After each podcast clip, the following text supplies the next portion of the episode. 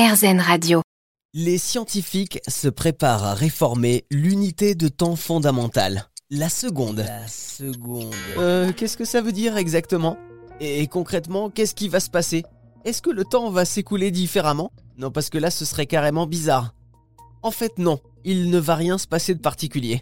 La seconde ne sera ni plus longue, ni plus courte, mais bien plus précise.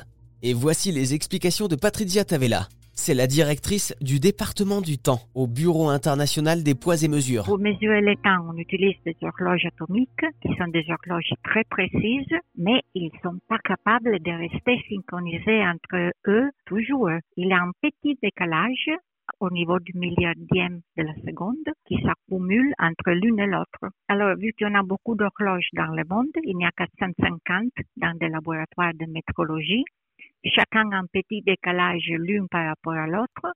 Donc, c'est nous qui faisons une sorte de moyenne de toutes les horloges pour définir quelle est l'heure de référence internationale à partir de toutes ces horloges atomiques qui sont dans le monde, qui sont capables de générer un tic, tic, tic très précis qui est la seconde. Alors du coup, qu'est-ce qui va se passer? Expliquez-nous comment vous allez réformer la seconde. On est aussi capable de construire des machines basées sur des structures atomiques un petit peu différentes, qui sont encore plus précises, qui font un tic qui est toujours le même. Et si on prend des horloges faites comme ça et on les synchronise, ils resteront synchronisés parfaitement plus longtemps que les horloges qu'on utilise aujourd'hui.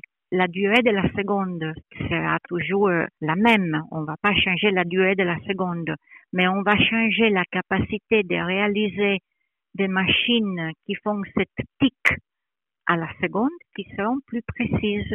Et donc, on sera capable de mesurer mieux le temps. Le compte à rebours est lancé, avant d'avoir une idée plus précise du temps qui s'écoule.